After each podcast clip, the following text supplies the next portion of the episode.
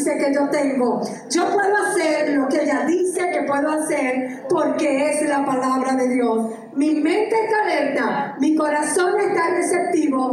Nunca más seré el mismo. Dígalo otra vez. Nunca más seré. Aleluya. Si nos ponemos a la palabra no podemos ser igual.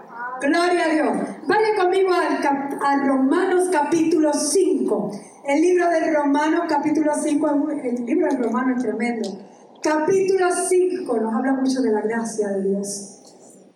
Pero de eso no es lo que vamos a hablar. Romanos capítulo 5, verso 17, nos dice leo de la nueva versión internacional, pues si por la transgresión de un solo hombre reinó la muerte, con mayor razón los que reciben abundancia, en abundancia la gracia y el don de la justicia reinarán en vida por medio de un solo hombre, Jesucristo. Gloria a Dios. ¿Cuántos han recibido su abundante gracia? Y su justicia, el don de su justicia. Por el pecado de un solo hombre, ese era Adán, reinó la muerte. Pero por medio de un solo hombre, Jesucristo, todos los que reciben su abundante gracia y el regalo de su justicia, reinarán en vida. Diga, reinarán en vida. Reinarán en vida. Hoy comenzamos a enseñar una nueva serie que le hemos puesto como título Autoridad para reinar. Diga, yo tengo autoridad, para reinar. Amén. Tengo autoridad para reinar. Dígalo otra vez, tengo autoridad, para reinar. reinar. significa dominar, tener dominio, ejercer autoridad. Miren lo que dice Apocalipsis 1.6.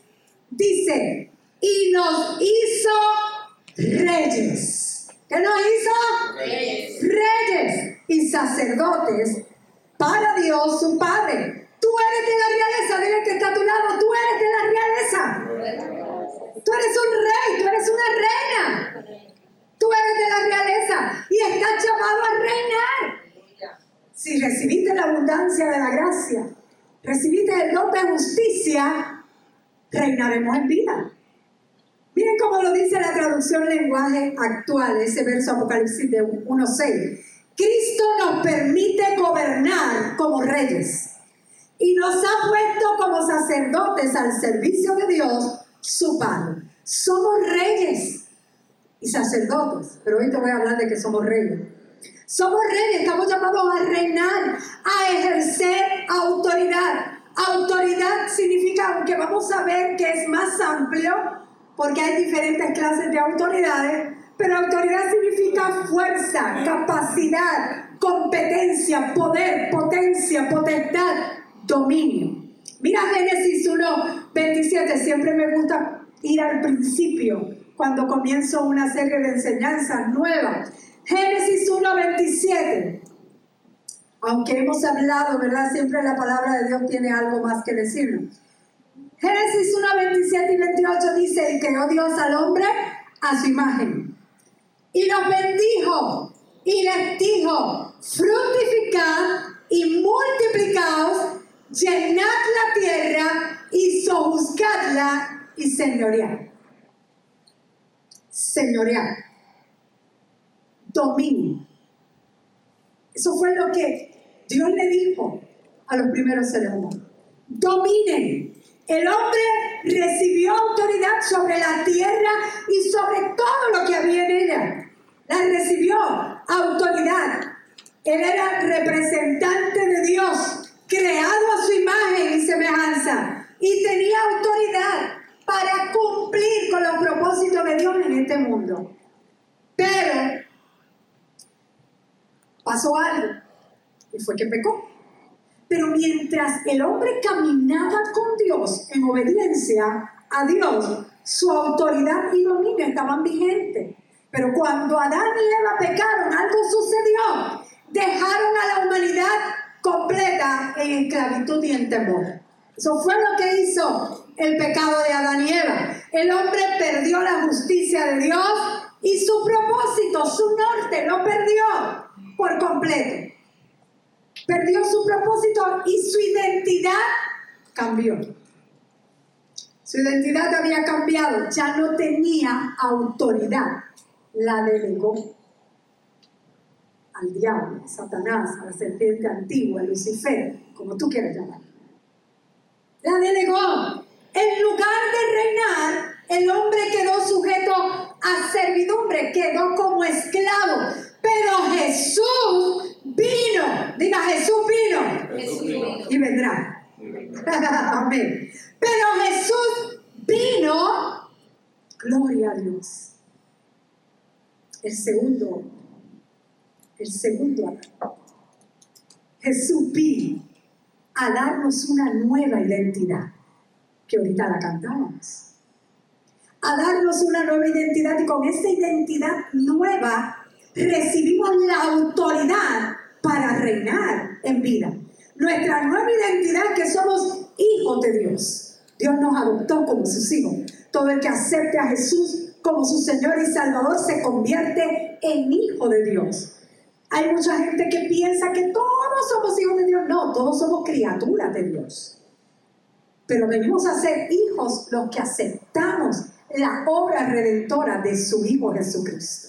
Él fue, Jesús fue la primicia, Él fue el primogénito para que Él tuviera, para que Dios tuviera muchos hijos. Aleluya. Nuestra nueva identidad, somos hijos de Dios, hijos del Rey. Y mira lo que dice Apocalipsis 17, 14. Pelearán contra el Cordero, que es Jesús, y el Cordero los vencerá, porque Él es Señor de señores y Rey De reyes. Los que están con Él son llamados y elegidos y fieles. Así nos llama Dios. Somos, hemos sido llamados, somos elegidos y somos fieles. ¿Cuánto lo creen? Él es el rey de qué? De reyes. Él es el rey con letra mayúscula, de reyes con letra minúscula. Él es el rey de reyes. Eres un rey, eres una reina. ¿Cuánto da gloria a Dios? ¿Vieron la semana pasada cuando el presidente de los Estados Unidos, Donald Trump, se reunió con la reina Isabel II? ¿No lo vieron? ¿No pudieron ver al... Ellos se reunieron, wow, todo un sector de- de- del ejército de allá, bien bonito, y la alfombra roja por la que caminan. ¿Y sabe que hay un protocolo cuando tú estás delante de reyes? Hay un protocolo. Se supone que el rey siempre o la reina va un paso al frente. ¿Qué hizo el presidente de Estados Unidos de Norteamérica? Se le fue al frente. Rompió el protocolo. Después ella trataba de alcanzarlo, pero usted sabe, una señora de 92 años que tiene ya la reina Isabel II. 92 años. Oye, se me lo mató. Bella con su sombrero y todo. Entonces él como que se dio cuenta y ahí volvieron a... Porque hay un protocolo. ¿Tú te has puesto a pensar en los pocos reyes que hay aquí en la tierra? ¿Cómo caminan los reyes?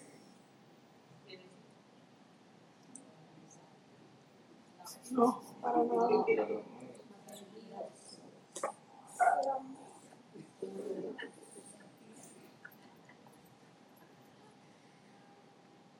Mira, yo me he puesto a mirar cómo camina la reina.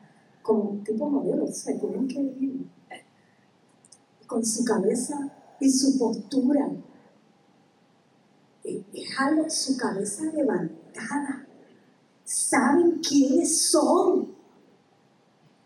Saben quiénes son. ¿Han visto su postura, su cabeza? Están derechos todo el tiempo. Los reyes andan bien vestidos. Y no significa que anden con una vestimenta exagerada. No, porque tú los ves, es una vestimenta sencilla. Claro, los de antes que se ponían su, su, su pomposa y todo, pero no, una vestimenta sencilla. Miren a esa reina. Y viste muy sencillo, pero bien acicalados, bien peinados, perfumados, educados al hablar. Ellos no hablan obscenidades. Bueno, por lo menos delante del público no les tienen permitido hacer eso, sabrá de lo que hacen en su casa, pero delante muy educados. Y un dato muy importante, también son corteses, amables. Son corteses, amables, igual. Y un dato bien importante es que tienen confianza en sí mismos. Tienen confianza en sí mismos y esa confianza es porque son muy disciplinados. Son disciplinados. Tú y yo somos reyes al servicio del rey de reyes. Debemos aprender a comportarnos como tal, como reyes.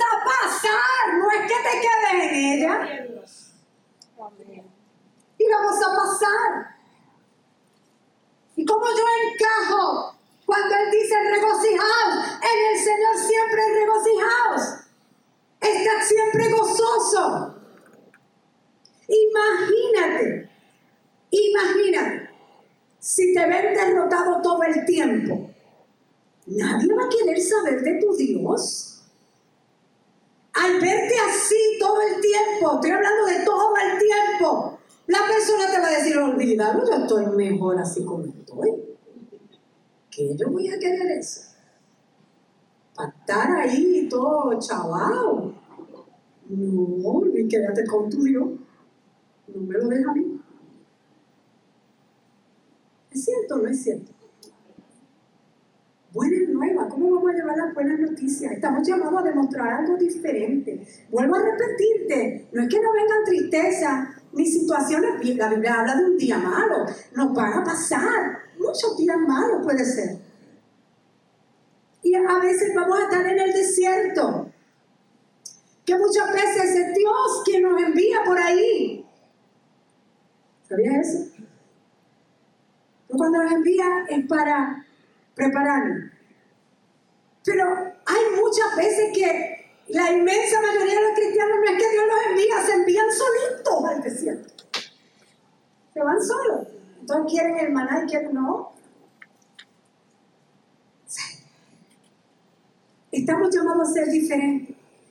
Y es por eso que Dios nos dio una autoridad personal, individual. Es para cada uno, aunque ya vamos más adelante a ver que no es solamente para ti. Pero Dios nos dio autoridad. Muchos oyen la palabra autoridad y piensan que es mandar, que es eh, ejercer poder sobre otros. Autoridad no significa tener control sobre otros. Eso no es lo que significa autoridad. Y es verdad, vamos, vamos a hablar sinceramente, a todos nos gusta mandar, no que nos manden. A todos nos gusta ejercer autoridad. Pero ¿saben por qué? Porque está en nuestro ADN. Porque Dios nos dio autoridad a cada uno de nosotros. Está en nosotros. Pero no es para ejercer control sobre otro, es para ejercer control sobre nosotros mismos, es para gobernarnos a nosotros mismos. Esa autoridad sí tiene que ver con otras cosas que vamos a ver más adelante. Pero primero, si tú no te sabes gobernar a ti mismo, ¿cómo tú vas a pretender gobernar a los demás? Mira cómo lo dice Proverbios 16, 32 más vale el dominio propio que conquistar ciudades. La traducción lenguaje actual dice, vale más dominarse uno mismo que dominar a los demás. Gloria a Dios. Hay diferentes clases de autoridad, vuelvo y te repito, pero una de las más importantes es la que Dios te dio a ti personal. Hay una autoridad en cada uno de nosotros. Hay autoridad dentro de ti. Dile que está a tu lado. Tú tienes autoridad. Hay autoridad dentro de ti. Hay fuerza, hay capacidad, hay poder para dominar. Y está dentro de ti. No está fuera, está dentro de ti. No es algo que recibes con un título. Entiéndeme, la autoridad que yo te estoy hablando no es que te pusieron el título de jefe o el título de supervisor, de director o de presidente o de CEO de una compañía. Es algo más, no, no se gana con el título. Hay gente que tiene esos títulos y, y le pasan por encima. No, no es el título. Tú naciste con autoridad. Ya sea que seas la persona que estés a cargo o como la persona que estás siguiendo a órdenes de otras personas, tienes autoridad. Delegada, dada por Dios. La autoridad personal que se te ha dado es para que la ejerzas para poder cumplir el propósito de Dios aquí en la tierra. Tú tienes autoridad porque tienes un propósito que cumplir aquí. Tú tienes un propósito. ¿Saben? Una de las cosas más importantes de la vida de un creyente en Cristo es descubrir su propósito. Tienes que descubrirlo. Es como descubrir el tesoro escondido. Dios te ha dado el mapa.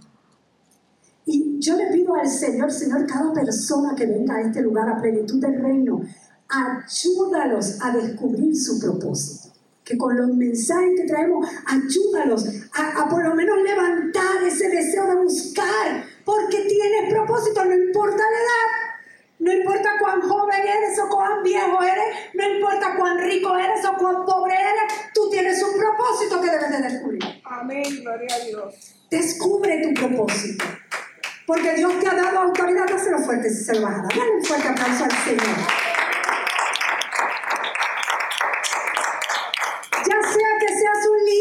seguidor. Dentro de cada persona hay algo que es natural, algo inherente en cada persona. Tienes autoridad personal que te capacita realizar ese propósito aquí en la tierra. Y porque tienes autoridad, también vas a tener un círculo al cual tú vas a influenciar. ¿Sabes que tú estás llamado a influenciar personas? es que hay mucha gente que influencia negativamente. Pero todos, todos hemos sido, vamos a ponértelo así, cada uno de los que está aquí hemos sido influenciados por personas desde nuestra niñez, por nuestros padres, por los que nos cuidaban, por cada uno de los maestros que tuvimos. Fueron influencia en nosotros. Las amistades influyen todo con quien tú te acerques, que está contigo, pues así mismo tú tienes dentro del propósito por el cual Dios te eligió, que te lo dio desde antes de que tú nacieras, desde que antes que tú estuvieras en el vientre de tu mamá, ya Dios te conocía y te apartó con un propósito, con una asignación especial que hacer aquí. Y tú estás llamado, como tienes autoridad, la autoridad ayuda a que seas influyente en muchas personas. O en pocas personas. Depende del propósito. sido creado para tener dominio sobre un área específica en la vida. Lo importante es que encuentres tu lugar. Encuentra tu lugar. Y una de las palabras que existe en el griego para la palabra autoridad es exousia. Y no te vengo a enseñar hebreo, pero lo que significa es influencia delegada. Así que si tenemos autoridad, quiere decir que vamos a, influenciar a alguien o a algunas personas, a muchas personas, a miles de personas o a pocas, no importa. Eh, lo importante es que, que encuentres tu lugar, encuentra tu propósito. Por lo tanto, la autoridad determina la influencia que tienes en el mundo. Ahora, la verdadera autoridad, vuelvo y te repito, no es, no consiste en tener control total de las personas porque estás equivocado de palabra, eso se llama manipulación. ¿Qué muchos manipuladores hay?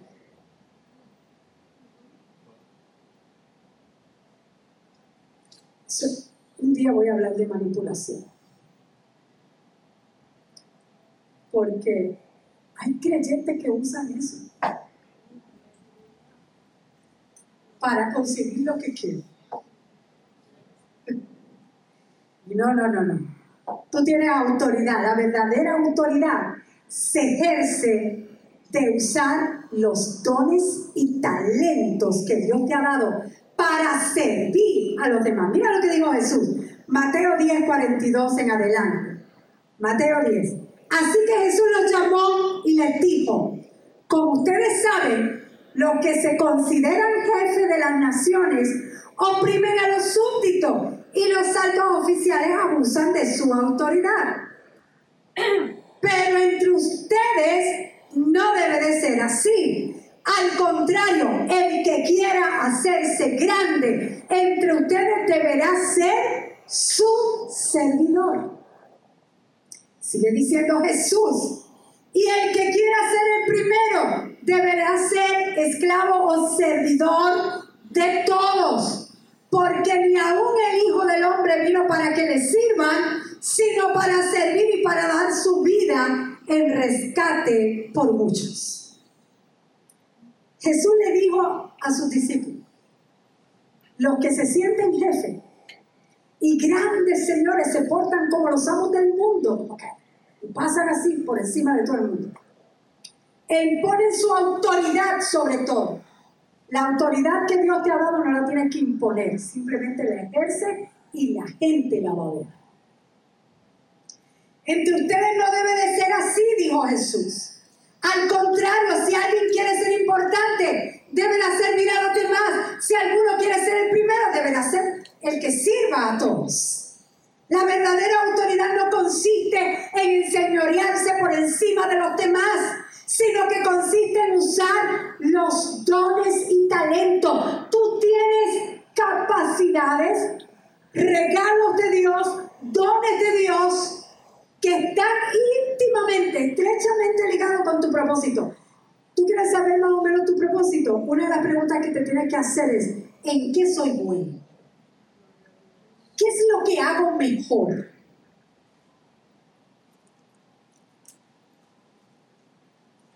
Yo sé que mi propósito, y se lo he dicho, con, y, y déjame con él, porque la gente cree que yo no cocino. Yo cocino. Pero yo sé que mi don, mi talento no va a poder. Mi talento, una de las cosas que yo tengo, que pastor no lo tiene, porque es escuchar problemas. Al pastor no le gusta escuchar problemas. Por eso yo no puedo sentar a dar consejería porque primero sé escuchar a las personas. ¿Qué es lo mejor que tú sabes hacer? Por ahí va tu propósito. Pregúntate eso, te lo doy de asignación. ¿Qué es lo mejor que yo sé hacer? Y qué, segunda pregunta, ¿qué es lo más que me gusta hacer? Porque tú puedes hacer algo bien, pero si no te gusta hacerlo, pues, pues, no, descártalo. Pero ¿qué es lo más que te gusta hacer que ¿Sabe lo más que me gusta hacer? Predicar la palabra de Dios. Y lo haría sin que me pagara. Que me gusta. Enseñar la palabra. ¿Qué es lo más que te gusta hacer? ¿En qué eres bueno? ¿Qué es lo mejor que haces? Miren, por ahí va el propósito.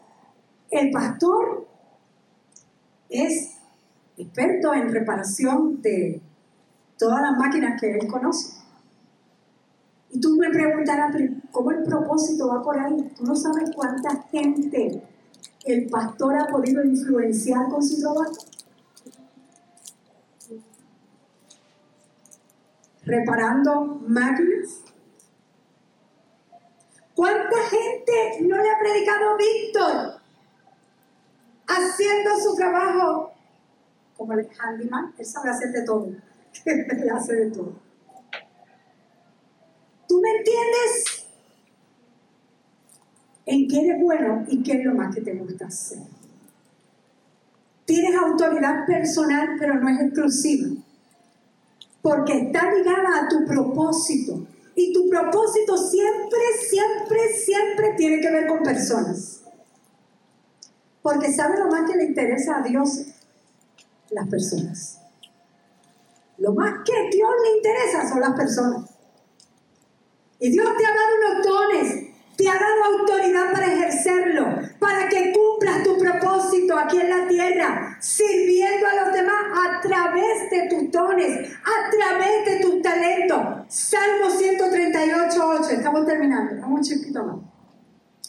138, 8 dice, Jehová cumplirá su propósito en mí. Mira, escribe eso por las paredes, no en las paredes, por un papelito. O escríbelo en las paredes de tu casa si tú quieres escribir en las paredes. Jehová cumplirá su propósito en mí. Dios está trabajando en mí. Él va a cumplir su propósito en mí. Tu misericordia, oh Jehová, es para siempre. No desampares la obra de tus manos. ¿Sabes? Él lo va a cumplir. Él te dio un propósito porque ya vio el final. Gloria a Dios. Ahora, cuando tú descubres tus dones, sabes hacia dónde se, a dónde se dirige tu propósito y tendrás autoridad para influenciar cuando sirves a otros a través de tus dones, de tus talentos. ¿Cómo yo activo? Te voy a dejar tres cosas. ¿Cómo puedo activar esa autoridad personal? Número uno, conócete a ti mismo. Conócete a ti mismo, siéntate y piensa quién tú eres, cómo tú eres. Conócete a ti mismo. Analízate, examínate. La, Biblia dice que nos examinemos si estamos en feo, ¿no? Pues examinémonos para, para conocernos a nosotros mismos. ¿Cuáles son mis dones? ¿Cuáles son mis talentos? Cuando sabes cuáles son los dones que Dios te ha dado, puedes ejercer autoridad que está dentro de ti y no está afuera, tienes que conocerte a ti mismo. Esa es la número uno. Número dos, ejerce tus talentos. Comienza a usar tus dones para servir a los demás. Cuando lo haces, estás usando tu autoridad. Y vas a descubrir cuál es la esfera de influencia que tú tienes. Número tres, para poder hacer esas cosas, sal de tu zona de confort. Sal de tu zona de comodidad. Hay una zona que es cómoda que te has ahí, ay, tú estás bien, está bien así. ¿Para qué buscar más? ¿Para qué hacer más? No, no, sal de tu zona de comodidad y deja que te vean. Ejerce tus dones y que la gente lo vea. Deja que la gente lo vea. Que la gente vea. Así las personas, eh, Dios hará que esas personas que te ven, Dios las envíe a ti, las ponga en tu camino para ayudarte a desarrollar más tus talentos y para que tú puedas bendecir a más personas. Déjate conocer en lo mejor que tú haces y en lo más que te gusta. Sal de la zona de comodidad y déjate conocer. Jehová cumplirá su propósito en ti. Todo aquello que es natural, que está dentro de ti, se va a manifestar en el nombre de Jesús. ¿Cuántos dicen? Vamos a ponernos sobre nuestros pies. Tengo autoridad. He sido llamado a reinar. Déjame comportarme como un rey, como una reina. No es ahora que empieces a caminar. Usted me entiende, ¿verdad? Pero mira, que los demás vean que tú le sirves a un Dios bueno. Que los demás vean. Que hay un día malo, que vienen momentos difíciles, que vienen momentos de tristeza. Bien. Yo siempre les he dicho, cógete 24 horas y llora, y después no llores más. Cógete un día. La Biblia dice, a la noche será el lloro, pero a la mañana será la alegría. Que te vean alegre, hijo de Dios. Que deseen. ¿Sabes? No estoy diciendo que vamos a vivir una vida sin problemas. Al contrario, yo creo que más problemas vienen y los problemas son buenos. No vean los problemas negativos ni malos. Hay problemas que, hay situaciones y hay problemas. Hay problemas que vienen que el problema de uno es la bendición de otro, muchas veces.